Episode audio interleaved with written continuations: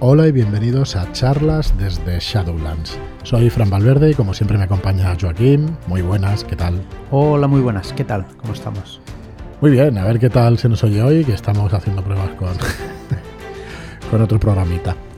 Eh, bueno, pues nada, seguimos aquí un día más con el reglamento del Rey del Invierno, con el reglamento adaptado de Stirpe, que, que hemos venido a llamar mm, Stirpe System, sistema Stirpe, ¿vale? No será Stirpe de Danich, será sistema Stirpe, escrito o ideado por Enrique Camino y que utilizamos ya la primera vez en Stirpe de Danich, en el juego de Stirpe de Danich. Dime, ¿qué parece que...? Sí, sí, no, bien, bien. Y bueno, estuvimos ya la semana pasada viendo mecánicas, viendo más bien conceptos generales. No sabemos muy bien cuándo saldrá este podcast, si saldrá el viernes, el viernes 2 de febrero o el lunes, el lunes 4, 2, 3, el 5 de febrero, porque queremos grabar también un programa con, con Tomás. Muy probablemente podamos grabarlo esta tarde, con lo cual nos oiréis el lunes 5 de febrero. Ya habremos anunciado las novedades, habremos dado algún detalle más del Rey del Invierno, de, del crowdfunding, ¿no? del Game Found, del Rey del Invierno. Y bueno, remitimos a ese vídeo del jueves por la noche a las diez y media en YouTube. Lanzamos ese vídeo de novedades que como todavía no lo hemos grabado, pues no sé deciros la duración, pero me temo que estaremos un rato, mínimo una hora. Una horita, sí. Yo creo que mínimo. Porque hay muchas cosas que contar y que decir, porque hace mucho tiempo que no nos ponemos al día con esos vídeos.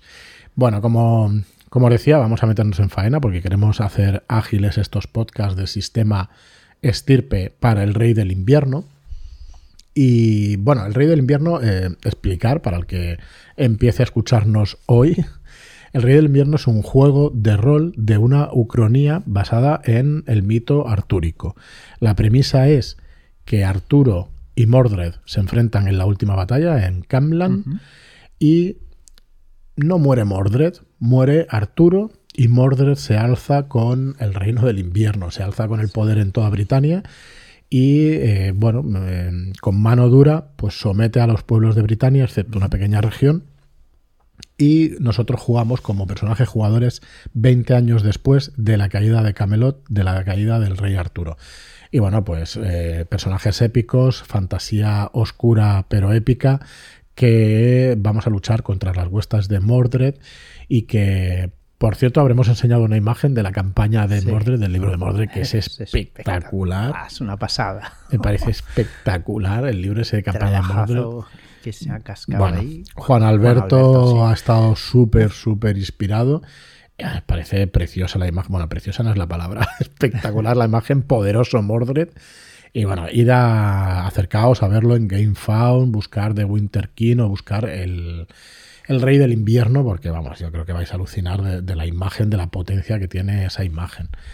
Y bueno, ya está. Eh, vamos, vamos con el reglamento. Vamos decía que el otro día pues estuvimos hablando de mmm, conceptos generales, de las tareas extendidas, de los modificadores uh -huh. de dificultad y de eh, qué es lo que vamos a tirar, que en este juego vamos a tirar siempre dados de 6. Dados de 6, exacto. Vale, vamos a tirar dados de 6, vamos a tirar por nuestras capacidades, uh -huh. que es lo bien que se nos da eh, una cosa, un área de, de, un conocimiento al personaje o de una práctica de las cosas en un, a un personaje, un número entre 0 y 4, vamos a tirar esos dados, imaginaos que tenemos 3, tiramos 3 dados, cada 5 es un éxito, cada 6 son dos éxitos. Dos éxitos. ¿Vale? Realmente para, para conseguir hacer algo con un éxito nos vale. ¿vale?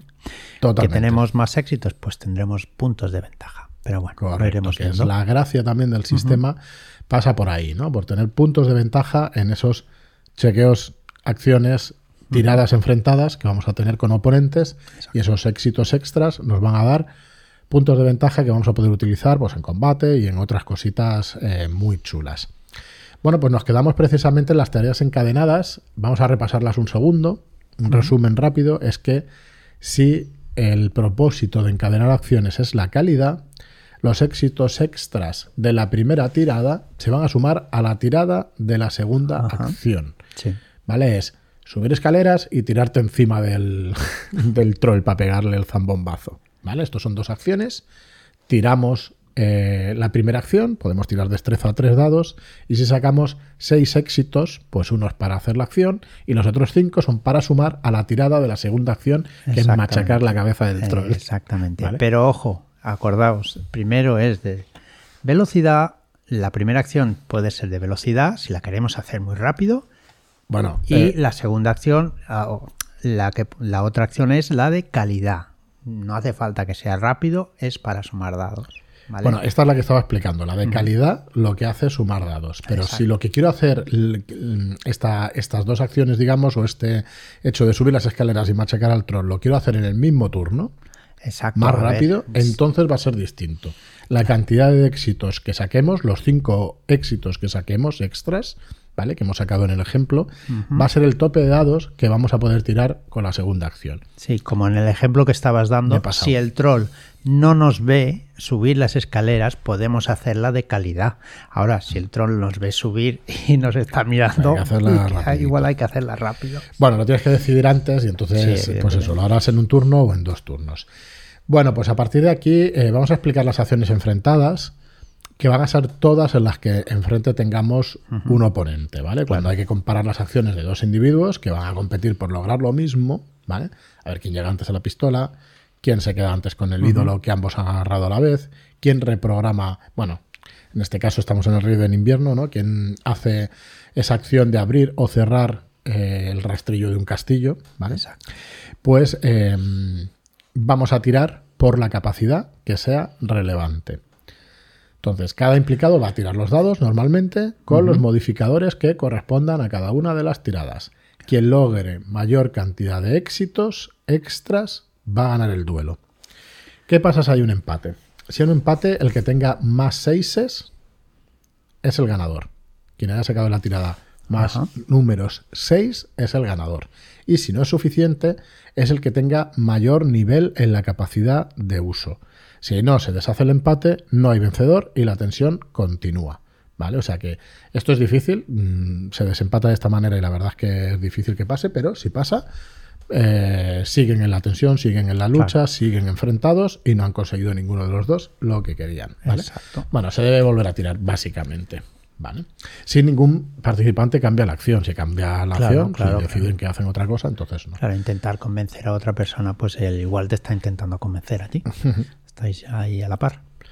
Correcto, pues bueno, lo siguiente es la colaboración en personajes, ¿no? Entre personajes. Ya sabéis que, bueno, que uno para todos y todos para uno, pues varios personajes pueden colaborar para lograr llevar a cabo algo que se proponen. Mm, mover algo pesado entre todos, que es un ejemplo sencillo, repartirse un montón de archivos para acabar encontrando cierta información, ¿vale? Entonces, el director de juego debe decidir ahí la dificultad de la tirada, ¿vale? Y se va a hacer una tirada en común. Se van a sumar todos los valores individuales relevantes. ¿vale? Entonces, la dificultad de la tirada va a ir siempre restando dados, ¿vale? Y eh, conseguir la tirada va a ser un éxito, vamos a utilizar un éxito. Entonces, imaginaos que vamos a buscar, bueno, hay un, vamos a poner un ejemplo de la, de la época, ¿vale? Mm, hay tres personajes que se encuentran en un sendero bloqueado por un árbol que está caído Ajá.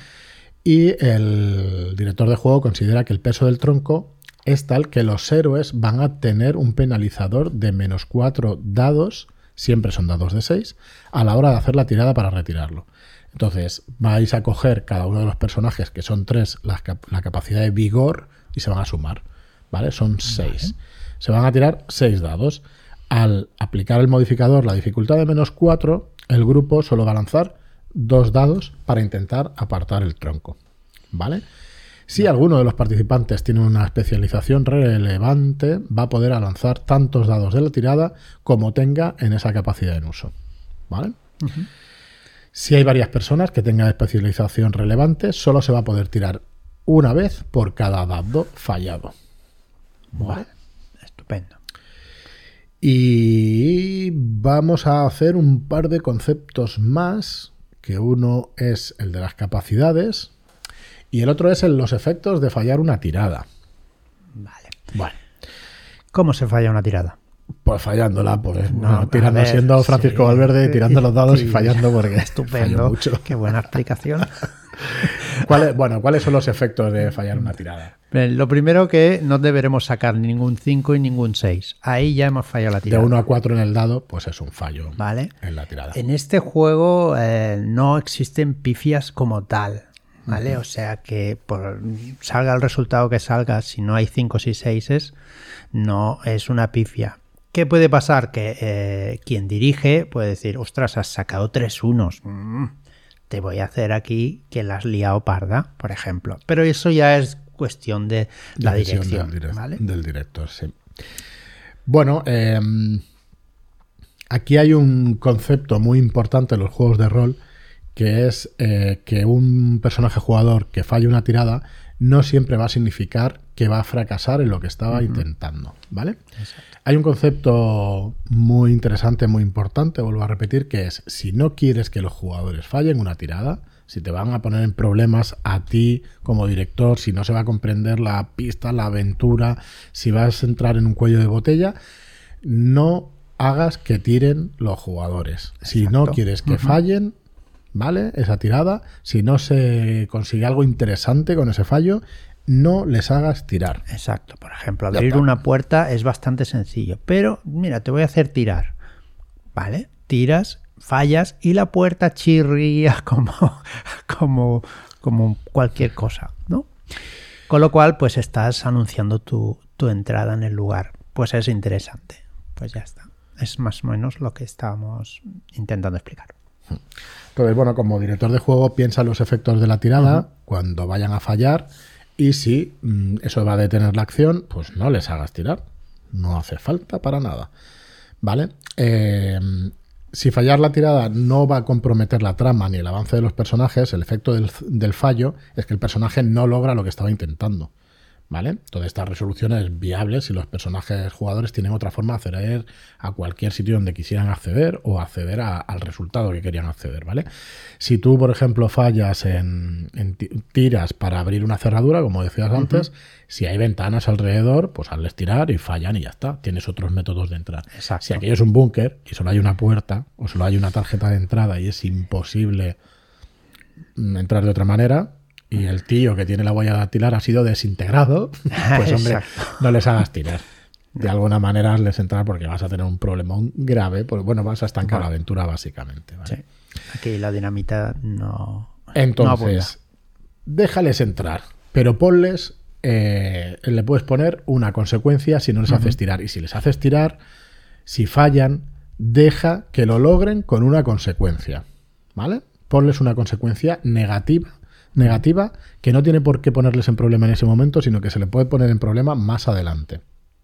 ¿Vale? Exacto, exacto. puede ser que el tenga una alarma silenciosa y que al cabo de un rato te lleguen todos los Stump Patrols estos de, Star Wars. Ahora tenía el planeta Endor ahí en, retira, no sé por qué, de que tenían que entrar ahí. En el búnker, con están fuera y no hay manera de abrir la puerta.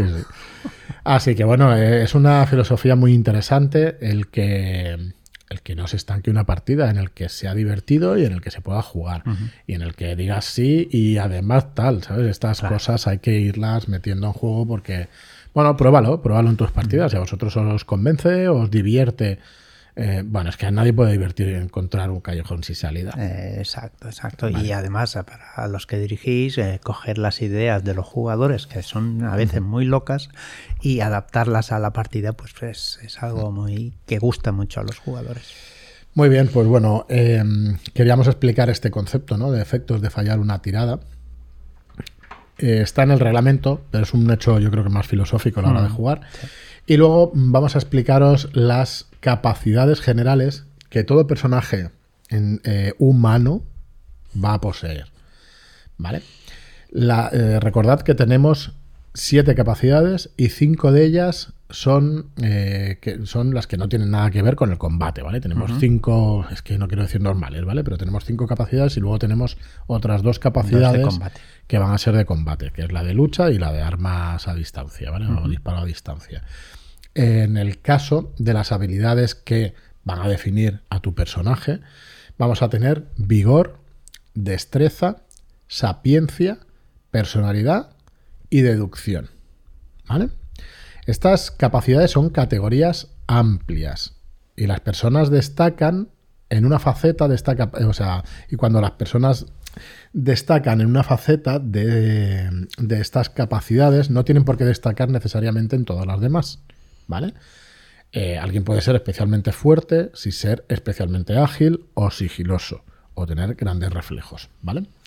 Entonces, eh, ahí vendrán después las especializaciones, que las vamos a tocar hoy, pero brevemente. Bueno, ¿a qué nos referimos cuando nos referimos a la capacidad de vigor?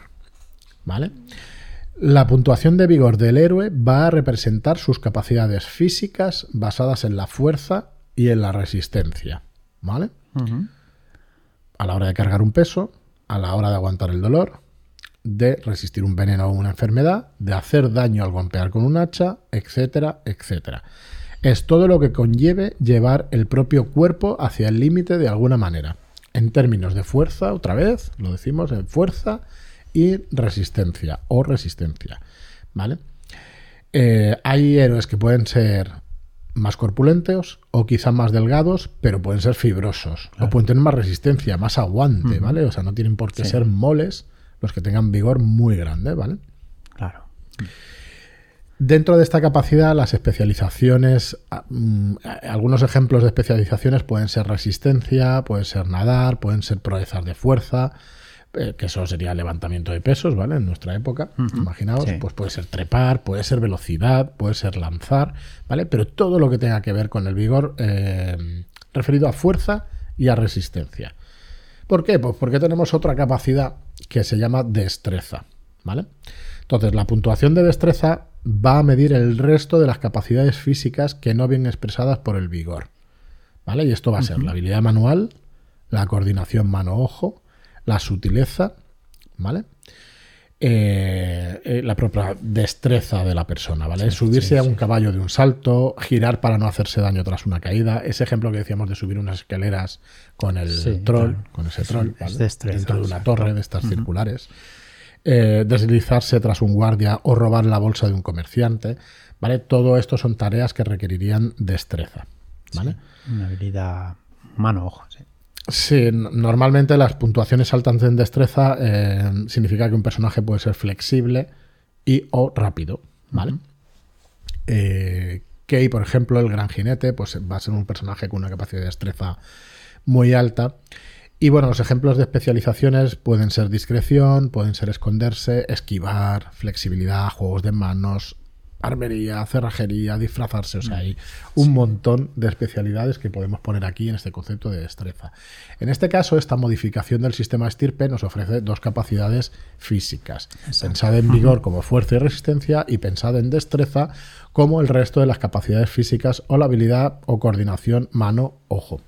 ¿Vale? La sutileza y todo esto. Bueno, luego tenemos la sapiencia. La sapiencia eh, se parece a la sabiduría, ¿vale? Es, mm, refleja la sabiduría acumulada del personaje de dos facetas, de tanto derivada del estudio como de su experiencia personal o vital, ¿vale? Va a, a incluir todo lo que se refiere a conocimiento teórico puro o memorización de datos y todo lo que conlleve recurrir a datos concretos memorizados con anterioridad, ¿vale? Va a ser una habilidad muy importante para estudiar un texto litúrgico, para analizar la posición de las estrellas, para reconocer una planta determinada, para recordar una leyenda, para una, recordar una canción, ¿vale? Todo esto va a ser interesante eh, que tengamos un alto, un alto valor en sapiencia. Merlín o Nimue van a ser personajes, serían personajes con una capacidad de sapiencia muy alta, probablemente por encima de la capacidad humana que se establece en 4. Acordaos que es de 0 a 4. Y bueno, ahí tenemos especializaciones como medicina, psicología, arte, bueno, todo lo que tenga que ver con el conocimiento ¿no? de las cosas, pero por ejemplo la política también, el protocolo, el leer textos, o sea, va a estar, estas capacidades ya veis que son amplias y que tenemos que buscar em, especializaciones y maneras de ser del personaje que reflejen ¿no? esta sapiencia. Exacto. Estas capacidades. Bueno, luego tenemos personalidad. Personalidad es la capacidad para encandilar a una audiencia con una canción, para seducir al joven heredero de un dominio. Em, para todo esto, para todo lo que incluya tratar con otros individuos, la capacidad principal va a ser personalidad. Ese carisma que sacas de dentro. Sí. Eh, va a tener dos facetas, el influir sobre otra persona o leer a otra persona. ¿Vale? estar intentando ver lo que piensa otra persona. Eh, bueno, como os podéis imaginar, el rey, el rey Arturo o Lanzarote, la misma propia reina Ginebra debía ser, eh, debían tener personalidades arrolladoras, ¿no? Claro. Y bueno, algunos ejemplos de especializaciones podrían ser oratoria, convencer, tranquilizar, embaucar, intimidar, bueno, pues imaginaos, ¿no? Ligar, etiqueta, psicología, interrogación, bueno. Todo esto, eh, saber comportarte en la corte, todo esto tiene, tiene un sentido como especialidad dentro de la capacidad de personalidad. Y por último tenemos la capacidad de deducción. ¿Vale? La deducción va a medir todo lo que implique entender relaciones entre datos y la forma en que se organizan. Todo lo que conlleve observar una serie de datos o el propio entorno para sacar una conclusión o identificar un patrón. Es el estilo deductivo de Sherlock Holmes, básicamente, ¿vale? Según lo que puedes ver a tu alrededor, puedes saber si se acercan jinetes al escuchar los cascos de los caballos, si ves pisadas y sabes que hay un jabalí cerca, e identificar al jefe sajón que dirige un ataque. Todo esto son acciones que requerirían, requerirían deducción. Bueno, ¿qué personajes en la leyenda artúrica pueden tener una deducción muy alta? El propio Mordred, Morgana, ¿vale? Son personajes que tienen una deducción muy alta, que tienen esta, esta presteza, esta inteligencia ahí animal para saber eh, deducir cosas a, a, partir de una situación. Bueno, ejemplos de especializaciones pues pueden ser seguir rastros, ocultar un objeto, camuflarse, eh, esconderse, manejo de archivos, medicina, ¿vale? Todo esto puede ser ejemplos de especializaciones. Mm, eh, quería decir yo alguna cosa sobre más sobre las capacidades, pero bueno, ya nos saldrá durante estos programas. Porque, bueno, son. es no son las características de un personaje, pero es lo que más se podría parecer, ¿vale? Y engloban, ya veis, cosas muy, muy, muy amplias que luego vamos a especializar con las, eh, con las especializaciones y que van a ser un poco los equivalentes a las habilidades, las especializaciones. ¿vale? Bueno, para, ir avanzándolo, vamos a tener 15 puntos en estas capacidades, ¿vale? Que vamos a poder repartir, incluidas las de lucha. ¿eh? Sí, sí, entre las siete capacidades le repartiremos los 15 puntos. Hmm. Correcto. Bueno, y lo vamos a dejar aquí. Lo vamos a dejar aquí. Espero que, bueno, que hayáis visto el directo, que os entren ganas de jugar a este juego de fantasía oscura pero épica del rey Arturo, del rey del invierno. Eh, esta ucronía donde tenemos que enfrentarnos a los huestes de Mordred que llevan 20 años pues azotando toda Britania. Eh, acercaos a ver la portada de Juan Alberto. De, sí, sí, sí, de la campaña de Mordred porque es que es brutalísima. Nada más, muchas gracias por estar ahí y hasta el próximo programa. Muchas gracias y hasta la próxima.